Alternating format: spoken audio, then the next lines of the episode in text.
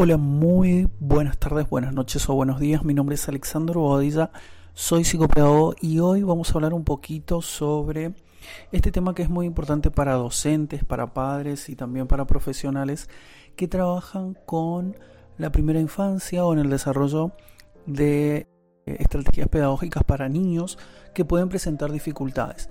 Pero hoy quiero hacer especial hincapié en este tema porque es importante empezar a detectar y a trabajar dificultades de aprendizaje en el desarrollo temprano para poder ir previniendo situaciones y planteando objetivos terapéuticos y también en el desarrollo del niño desde una perspectiva netamente de lo que considero el desarrollo cognitivo desde el punto de vista de Jean Piaget.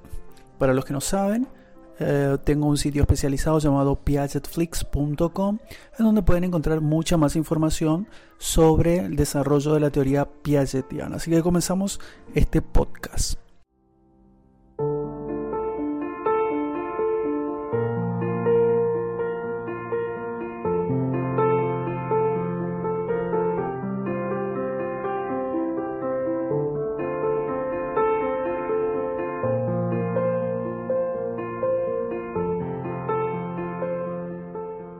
Lo primero que hay que tener en cuenta cuando hablamos de eh, muestras de niños que presentan dificultades es que hay que empezar a observar la interacción con los objetos. ¿sí?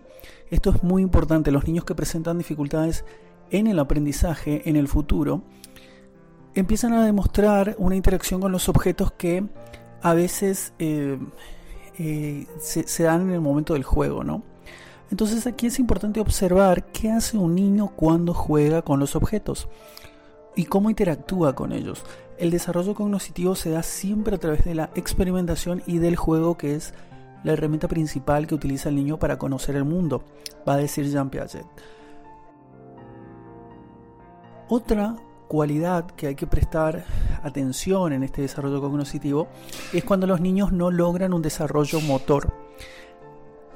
Entonces, aquí estamos hablando, estamos hablando de que el desarrollo motor cuando no se logra, después de los dos años o con dificultades en la motricidad fina, es decir, la aprehensión eh, de la mano y de los dedos, esto puede derivar en dificultades del aprendizaje que luego se van a expresar en la escuela, ¿sí?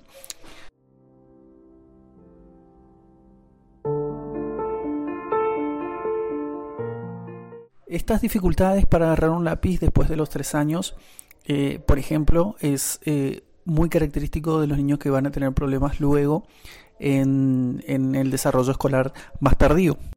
Otra característica que también es muy analizada desde el punto de vista psicopedagógico es la sonrisa social. Esto especialmente en los bebés eh, menores de 6 meses. ¿sí? Cuando no se presenta esa sonrisa que es característica en el desarrollo de la, temprano de un humano, eh, es cuando se, se, puede tomar esto como un, un, indicador de posibles dificultades en el desarrollo natural de un, de un niño. ¿sí?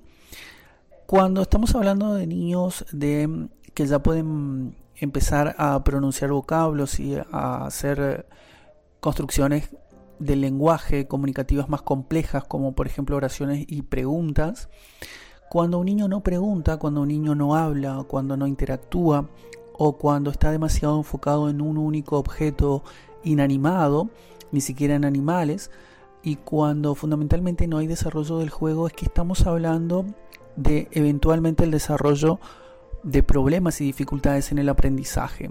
Esto es especialmente necesario de observar por parte de los padres, de los docentes también y, de cualquier persona que esté en un entorno con niños. ¿sí? Y esto nos va a permitir a nosotros los terapeutas también poder tener indicadores reales acerca de en qué momento sucedieron estas observaciones que generalmente las hacen los padres o los docentes y que a nosotros nos van a permitir entablar o utilizar herramientas estratégicas, especialmente desde una teoría como la piagetiana, en donde hablamos de un enfoque para el desarrollo evolutivo de un niño, y que nos van a permitir plantearlo siempre respetando esas etapas y desarrollos evolutivos. Aquí es donde se hace especialmente necesario prestar atención a cada uno de estos indicadores que por supuesto hay muchos otros que nos van a permitir a nosotros poder dar cuenta de la situación real de un niño y poder también hacer las intervenciones necesarias en el momento necesario para también establecer un primer diagnóstico y poder a partir de allí empezar a implementar estrategias que permitan el desarrollo de una mm, creciente actividad cognitiva que eh, se dé junto a la mm, o que esté en consonancia con la edad y lo esperado para una edad cronológica eh, de un niño.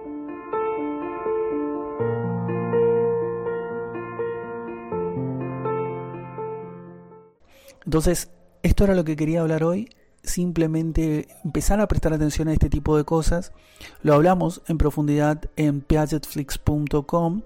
A todos los interesados en la teoría de Jean Piaget los invito a que se suscriban a este sitio porque ahí van a encontrar mucha más información exclusivamente sobre esto.